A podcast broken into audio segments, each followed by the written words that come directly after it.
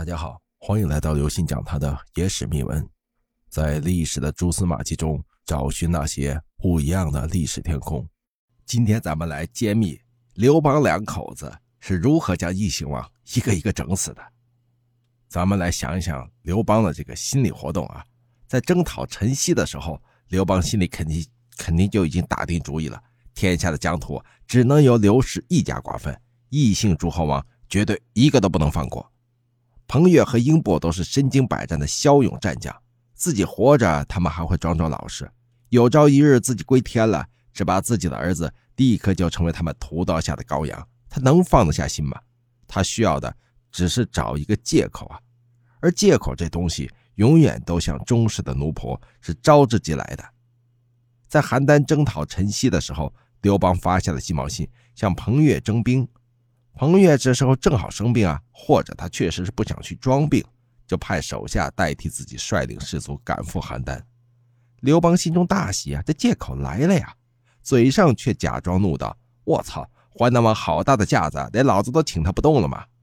这话当然立刻就反馈到彭越耳里，彭越那就吓得不轻了，他决定抱病亲自往邯郸走一趟。下这个决心呐不容易，要知道那时候没飞机，也没有柏油马路。车轮也不是胶皮充气的，长途颠簸对正常人来说都是极其辛苦的，更别说一个病人。而彭越却不畏艰险，可见做人臣不易啊。彭越手下的大将护哲脑子比较清醒，他劝彭越：“开始的叫您去，您不去；现在他发脾气了，您再去，这不是送死吗？你想想韩信的下场吧。依我看呢，你还不如趁机啊发兵响应陈豨将军算了。”要说呢，这彭越为人还算比较忠厚，或者是觉得自家实力不够，造反啊不行，所以没有采纳这个明智的建议。不过呀，他也打消了去邯郸谢罪的念头，继续装病啊称病哈，不是装病。可偏偏呢，这隔墙有耳，他和护哲的密谈被人听了去了。这人是彭越的太仆，也就是专门给他驾驶马车的，相当于梁国的交通部长。这位太仆先生之前也犯了点罪。怕受到惩罚，于是逃亡到洛阳，告发彭越谋反。刘邦就等着这状子呢，当即就派使者去梁国的首都定陶，出其不意的捕获了彭越，押到洛阳。于是刘邦就命令相关部门审问彭越。这平时效率低下的有关部门，这是效率却奇高，很快的就奏报彭越造反的证据是白纸黑字，无可抵赖。臣等请求诛杀他九族。但是这刘邦呢，还有一念之人，考虑半天，赦免了彭越的死罪，将他流放到蜀郡的青衣县，今天的四川雅安县北。于是，在这年的早春二月，彭越就坐着囚车，迎着料峭的春寒，孤苦伶仃的被押着往西走。不知道走了多久，走到了郑县，在今天的陕西华县，他遥遥远远的看见对面来了一支盛大的队伍，等队伍走近了。他悲戚的脸上终于有了一丝苦涩的笑容。原来那是吕后的车马，可能是因为夫妻分居太久，吕后打不住了，正要赶着去洛阳和刘邦会面。此刻途经郑县，这个场景很震撼的。彭越和吕后同样是原庐方止的人，可命运就咋就这么不同呢？当一个满怀孤苦、朝不保夕的赶去发配之地的时候，另一个却为了精神生活的满足，赶去和老公团聚。这种强烈的境遇对比，显然会让普天下所有善良的人民动容。两车相会的时候，彭越当即眼泪汪汪地向吕后诉冤，说自己这个梁王不想当了，只是希望组织上能够放他回故乡昌邑县当一个普通的平民。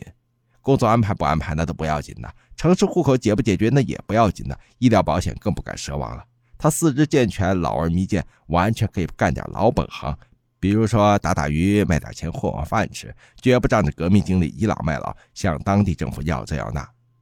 需要说明一下的是，彭越跟随刘邦参加革命，前往家乡的巨野泽中，就干着打鱼杀家的买卖。如今天下太平了，卸甲归田了，重新回乡经营渔业，为政府贡献余热，为国家 GDP 增长略尽绵薄之力，也属顺理成章嘛。吕后啊，很慈祥的听完彭越老将军的哭诉。安慰他说：“很好，很好，老将军，您受的冤屈太大了，陛下和国家对不起您呢。您看这么办行不行？我们干脆一起去洛阳，我代您向皇上求情，一定要为您这件事儿落实政策。彭越那是感激涕零啊，差点要连呼国母万岁了。于是，一路上喜气洋洋的跟着吕后回到了洛阳。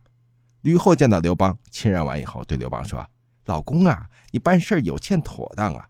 那渔夫彭越是个英雄啊，你竟然仅仅把他流放蜀郡，这不给自己留下祸患吗？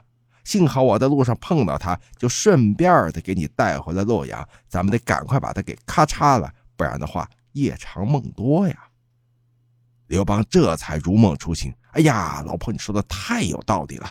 他暗赞老婆英明，爽快的点头了。吕雉同志，你这个建议提的很好。这样，这事儿你放心大胆的办，我坚决支持你。于是啊，和彭越有瓜葛的 DNA 都倒了霉，他的三族也和韩信一样被杀得干干净净。